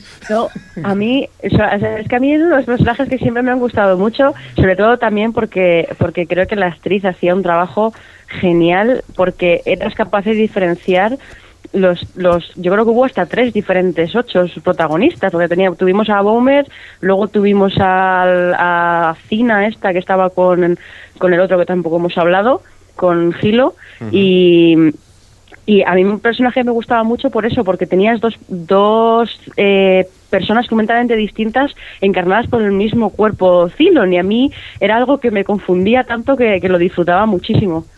La verdad es que sí, que, que en el momento en el que se, ya se encuentra multiplicado por mil, ahí es un momento que dice, ¿qué está pasando aquí? Y, además que ella encarna muy bien esa cosa de de repente, esa crisis de identidad, de de repente decir, no me puedo creer que yo sea un Cylon, que es lo que he estado matando todo este tiempo. y que mucho durante mucho tiempo ha sido muy leal a, la, a, pues a Galáctica, ¿no? Que en muchas situaciones eh, se estaba dando cuenta de que ella misma mm, algo le fallaba. Sobre todo me acuerdo de los primeros episodios, que eso lo disfruté muchísimo, en el momento en el que ella misma se encuentra que se pone una bomba en las Mm. naves, esos momentos Sí. en el que dice, oye, aquí algo está pasando y no sé qué, qué es. O sea, me encuentro que estoy en una situación en la que he hecho algo y no sé por qué está pasando. Y esa confusión, a mí, yo lo disfruté muchísimo, la verdad. No, y realmente es uno de los personajes que hasta el final de la serie realmente no sabes lo que va a hacer, porque claro, ya te sorprende disparando a, a Dama en de golpe y porrazo cuando pensabas que era buena realmente. Ya, ya, Y- pero no habéis hablado del, del Cylon número 5. El saco a las hostias, al pobre que siempre le pega. Sí, pero que además es clave, ¿eh? También. Tenía toda la, toda la serie con moratones en la cara. Cierto, eso sí, eso sí que es cierto, sí, se lleva toda- todas las castañas y además no hay un capítulo en el que también se pone una bomba en el cuerpo y se vuela o algo por el estilo. Bueno, po- poca broma con lo Even también. Con el número desconocido que sé también desde el principio pilla y además después lo meten encerrado en una caja de metálica y ahí te quedas. Eso fue al principio del todo. ¿No te acuerdas cuando, cuando lo meten al principio en, en el en, pues allí, o sea, Galáctica, la, la gente de Galáctica lo meten en, en- un sitio donde había residuos militares, sin comida, sin nada, y entonces ahí es cuando descubres todo el grupo de gente que entra. Me, eh, es que me estás diciendo que no, ¿qué significa? No, que ese era el guía, ¿no? ¿Era el guía? Este era el guía, que es el primer Cylon que se descubre. Sí. Bueno, vamos a pegarnos. Pero el, el Lioben este es el, el que se salen encuentra- los dos, salen los dos. Sí. Dos Este se encuentra al capitán, la dama. Exacto. Ah, Bueno, o coronel o lo que sea. Que este acaba siendo clave en el tema Starbucks. Ujú. Porque es el que le acaba diciendo que Exacto, es es el- el ángel de la muerte. Sí, sí, sí. Y además es la que empieza, empieza a recordar los dibujos que había hecho de pequeña y que decía que eso parecía que, que bueno, que, que iba a ser decisivo para, para su final.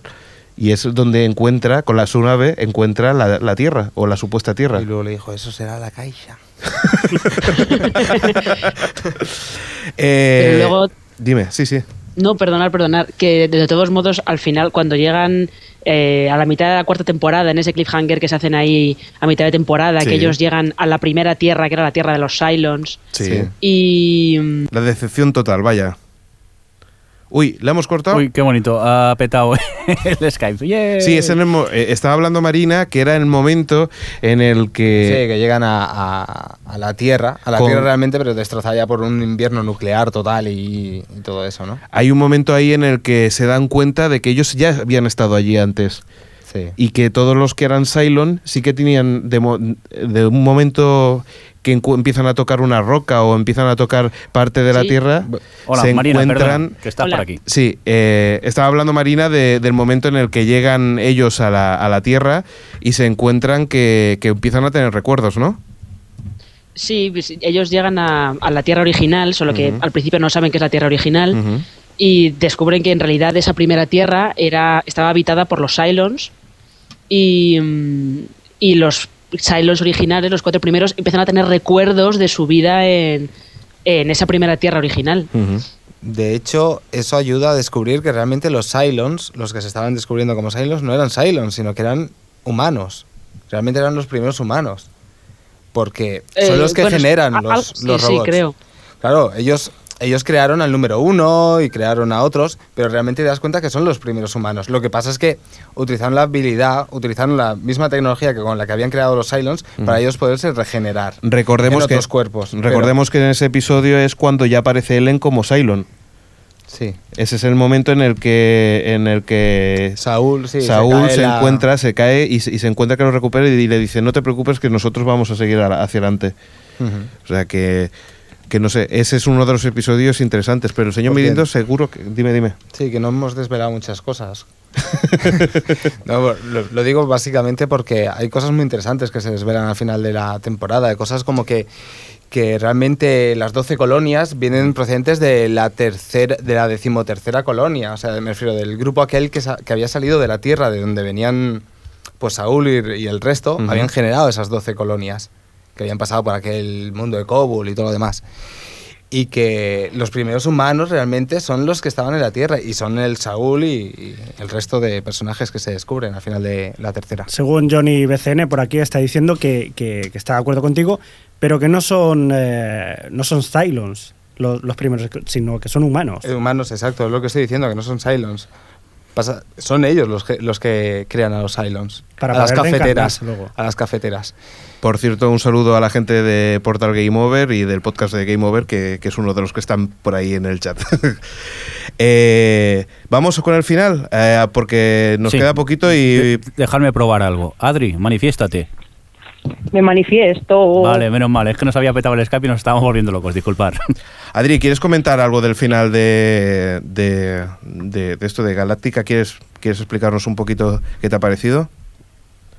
Pues a mí yo fui una de las que se decepcionó con el final, porque es cierto que venía ya arrastrando unos episodios que no me gustaron mucho, toda la última etapa de la serie no la disfruté demasiado porque pues por todo lo que hemos hablado antes del tema de la- religión y demás, y el final pues me pareció muy, mm, no sé cómo decirlo, todo como muy abrupto, muy, a ver cómo cierro esto, pues así, eh, lo más sencillo, pues lo, que precisamente lo que dice Alberto Naum este, en el corte que habéis ha puesto antes, Mirindo, que, Ujú.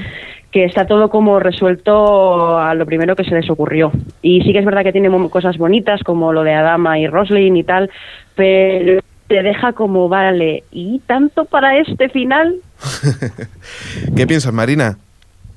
Pues a mí sí que me, sí que me gustó. Hay algunas, tengo algunas salvedades, claro, o sea, el, el epílogo ese final en, de Seis y Baltar en Times Square, pues hombre, no pega mucho con el resto de con el resto de la serie, pero a mí sí que me gustó, pero sobre todo porque yo pienso que lo que es cuestión de trama y de y de misterios y de Ajá. cosas de esas eh, cuando llegan a la Tierra original, al final de la, en la- a la mitad de la cuarta temporada, es que ya no hay más trama que contar. Llegan a la Tierra, la Tierra es una basura radiactiva y ellos están ahora súper deprimidos y tienen que buscar otra solución. Ya no hay más trama que contar. Entonces, a partir de ahí, lo que queda es ver un poco cómo resuelven toda la historia de todos los personajes, cómo les dan un cierre. Y ahí yo creo que sí que les dieron un cierre adecuado a los personajes. O sea que por ese lado, yo, vamos, a mí sí que me pareció, me pareció un buen final.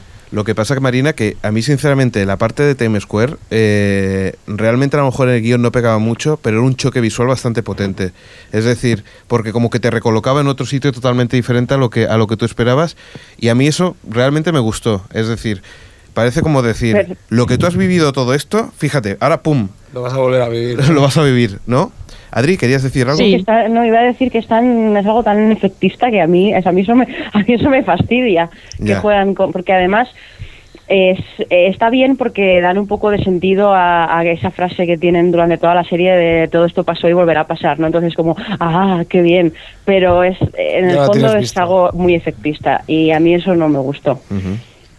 De, todo- de todos modos, yo leí en un, en un blog, ahora no me acuerdo cuál, un blog que comentaba el final de la serie, había un comentarista que, que decía que a él todo el rollo ese de los seis y Baltar ángeles que estaban que eran enviados de Dios y que estaban allí para intentar que, que el ciclo este de destrucción que no continuara. Este comentarista decía que él le recordaba a un libro que escribieron eh, Terry Pratchett y Neil Gaiman que se llama Buenos Presagios, que va precisamente sobre un ángel y un demonio que los mandan a la Tierra, pero a ellos los mandan para preparar el apocalipsis, solo que ellos dos no quieren prepararlo y hacen todo lo posible para que ese apocalipsis no, no suceda. Le digo un poco, pues, en fin, por la, la idea esa que ellos tenían de como del bien y el mal o de la dualidad esa ahí y tal, hablando de... Sí, porque vosotros qué pensáis que es realmente lo que el, el final ese. Eh, ¿Qué pensáis que son? ¿Son son dioses? ¿No son dioses? O sea, ¿por dónde pe- pensáis que, que, que, que- Son como, como más, como más un tipo ángeles, ¿no? O algo Sí. por el estilo. O conciencia. conciencia? Bueno, seres superiores. Uy, ¿qué te pasado? Perdón. Se ha despertado Jordi. Perdón. Seres superiores, ¿no? no sé cómo llamarlos. Supongo que no se han querido mojar en ningún tipo de religión, no se puede llamar Dios, pero está claro que eran superiores, ¿no? Hombre, igual. está claro por qué. Hombre, Es que a veces- tío, yo que sé, estaban en Times Square. No Claro. cualquiera se desplaza a Times Square así como así, ¿no? Mirindo ha estado, ¿eh? ¿Sí o qué? Hombre, pero Sí, eres un ser superior. ¿Cuándo? Yo no recuerdo, ¿eh? Haber estado. Creo que ha sido Alex, pero bueno. Bueno, pues no sé, eh, queremos, vamos a repasar un poquito a personajes que nos hemos dejado un poco olvidados. ¿Quién queréis repasar? Va. Gente que teníamos por aquí que todavía no, no le hemos atacado, no le hemos, eh, bueno, pues, pues eso. Sí, Sam- yo creo que hemos hablado ya de todos, ¿no? Más o menos. Vámonos al 6 grados de separación, que es lo bueno, ¿no? El- lo bueno del especial es este. ¿Queréis? Bueno, vale, pues sí. Pues. bueno, iba. No sé, cuenta, cuenta, bromas aparte. No, no, disculpa. podíamos, podíamos hablar, pues eso, de, de Cal o de, o de Samuel, el novio de. de. de Starbuck. De Starbucks. Starbuck, back, back. He dicho back ahora, ¿no? No, no, he sido yo, soy Ah, yo. vale. ¿No era vuestro personaje favorito, la Cindy O'Connor esta que termina como Cindy O'Connor, ¿no? El, el Samuel, este Anders. Yo creo que Monsilla en el chat ha definido exactamente la serie. Ella es un ser superior porque es rubia. ya está. no y las más. rubias no son tontas. pues eh, no sé si queréis eh, queréis decir alguna cosita más o vamos directamente a los 6 grados. Bueno, parece que, que- que precisamente El señor de los 6 grados se ha ido. se nos ha ido del departamento de los 6 grados. Bueno, pues vamos a poner un indicativo y volvemos en cuestión de segundos, si os parece, ¿vale? Venga, qué bonito. Voy a poner el de siempre, ¿vale? Aquel que siempre decimos que solo tenemos un indicativo. Porque ¿para qué buscar más si tenemos este? Vamos para allá. Ah, qué bonito, mira, ahí, ahí va. O Televisión Podcast, el podcast de la cultura audiovisual. Bueno, y ahora vámonos con el señor Fresco y su especial, su departamento tan especial. ¿Cómo se llama, señor Fresco? Eh, investigaciones estúpidas de O Televisión. Muy bien. Diría eh, más, totalmente estúpidas. Actualiza. No, no lo escondo. Muy bien, pues vamos a ver qué teníamos preparado para, para esta semana eh, en, en este departamento. Eh, vamos a relacionar. eh, ¿qué vamos Pues a sí, relacionar? eh, ¿os acordáis que siempre ha habido un estudio que, se, que dice que entre tú- cualquier persona hay unos 6 grados de separación, es decir, que con Ya. 6 personas puedes llegar a otro sitio. Había estado una serie. Que una persona conoce a Sí, otra, que ciertamente, conoce a otra, que JJ conoce a otra. Abrams. Sí. Bueno, pues nosotros hemos enlazado, en este caso, Battlestar Galáctica con Tina Fey. Tina Fey, de Thirty Rock. de Thirty Rock. ¿Cómo lo hacemos? Pues a través de Edward James Olmos, el capitán Adama, el comandante Adama. Teniente Castillo en Corrupción en Miami. Efectivamente, en Corrupción en Miami trabajó con eh, Don Johnson. Don Johnson. Don Johnson que trabajó a su vez en Dos duros dos sobre ruedas con Mickey Rourke.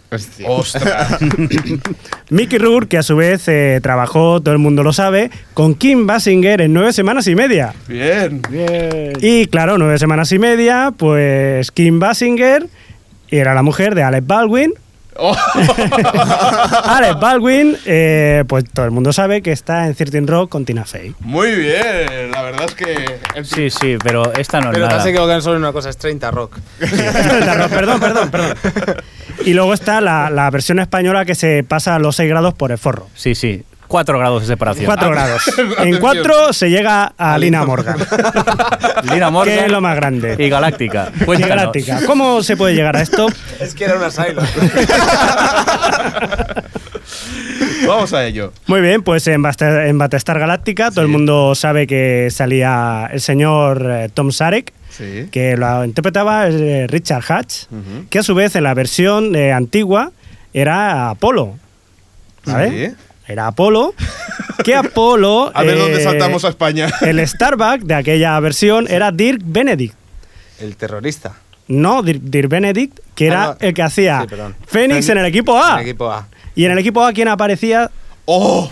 Ana Obregón. ¡Ana Obregón! Ana Ana Obregón, que a su vez participó en Hostal Royal Manzanares con Lina Morgan. Y con esta imagen lamentable nos podemos despedir, ¿no? Ya. Es la mejor sección. La verdad es que es, es que ha sido impresionante, ¿eh? Lo que hace el tiempo libre y el aburrimiento, ¿eh? Digamos que Lina Morgan está más no- cerca de Battlestar Galáctica que Tina Fey. Pues sí, sí, sí, sí. No sé qué clases de mecanismos tienes para conseguir estas noticias, pero es impresionante. Yo me quedaría con la frase que acaba de decir Xavi, que Lina Morgan está más cerca de Battlestar Galáctica que Tina Fey. Sí, sí, la verdad es que sí. Pues si queréis, aquí vamos a dejar el podcast. Este, este- Parece que ya lo dejamos definitivamente. Sí, creo que nos retiramos ya del mundo del podcasting. Ha sido un placer, amigos. directamente ya nos pueden ir insultando en los comentarios, pero bueno. Muy bien, pues nada, que nos vamos. Eh, Marina Sux, muchas gracias por estar con nosotros. Nada, gracias a vosotros. Eh, recordemos su, dónde, dónde pueden leerla. En Vaya Tele o en el diario, Diario de de Mr. McGuffin. Pondremos los enlaces en la página cuando escribamos el post eh, de este especial. Ha sido, ha sido un placer y la verdad es que a ver si hacemos algún especial más y, y- y si te quieres te apuntas. Estaremos encantados que vengas por aquí. ¿Y la yo encantada de estar con vosotros. Ha habido un cruce, no me de Sí, nada. Adri, ¿qué has dicho? Sí. Y yo he dicho que la dejéis hablar más. No, no, yo, o sea, yo ya después de ese 6 grados de separación con Lina Morgan, pff, esto es insuperable, ¿eh? Esto es insuperable. Creo que no vuelve a participar con nosotros. No, más, más, más, yo quiero más, pero ahora con, no sé, con Mariano Zores o algo por el estilo. Uh, ¿Desvelamos el de la del siguiente podcast? Venga, va. ¿Solo venga, dos va. nombres? Dos, Dos nombres. Sí, venga. sí, sí, sí, sí. O dos palabras solo. Dos- bueno, sí. Bueno, son tres palabras. Vamos a decir una palabra artículo. y luego ya veremos con qué lo No, relacionamos. no, no, la relación también para que así quede para el próximo A, a podcast. grano, creo. Venga, a ver si alguno lo puede relacionar. El Fari. con tres cosas. Con Lost. Con Ay, How I. Met Your Mother. Y con La Jungla de Cristal. Bueno, soy fan, soy fan. Voy a crear una página en Facebook para eso. no, Facebook no. Ni señoras ni leches. Ya, ya os avanzo que el Fari es Dios. Bueno, Adri. Ay, sí, perdón. Eh, Mirindo, dime. No, eh, dar las gracias también a la gente que nos grabó sus cortes, que han sido pues Jaina de Series a la Parrilla. Sí, ¿eh? Luego pondremos los enlaces en la página, ¿eh? para no decir todas las direcciones, que si no no acabaremos nunca. Alex de Day Zero, CJ Navas, que también nos ha llamado, del podcast Fuera de Series. Alberto Naón García, profesor de comunicación audiovisual y también autor de Diamantes en Serie. David Calaveras, del podcast La Caja de Spoilers. eh, Variamo, en Twitter Variamo, sin simplemente nos dijo eso. Eh, Monse Cebrián de bytheway.tv y Freddy Burgis, que lo, hice- lo he dicho bien, del blog de spin-off eh. Bueno, ya os pongo las direcciones y tal. Y a la gente del chat también. Pues muy bien, pues nos vamos, ¿no? Señor Mirindo. Pues sí, hoy sin música, con indicativo directamente Xavi, de salida. un saludito. Eh, un saludo desde Galáctica. Bueno, Buenos nos va- días, Xavi. Ah, Ahora empezamos a grabar, ¿eh, Xavi? Tranquilo que empezamos ahora. Ahora viene el cine. Adri, que nos vamos. Hasta Venga, luego. nos oímos. Dentro de 15 días volvemos. Jordi. Hasta luego y que vaya bien los Arctic Monkeys, ¿eh? Eso. Eso, eso. El señor Fresco que está ahí controlando el chat y... Y sigo sin poder actualizar, lo siento. Bueno, no hay ningún problema. Actualiza, actualiza. Un saludo de Alex y señor eh, Mirindo. Adiós, Despídase. adiós, adiós, adiós, adiós. Pues venga, ¿nos vamos con música o no? No, vamos a decir un so say we all todos a grito. So say we all.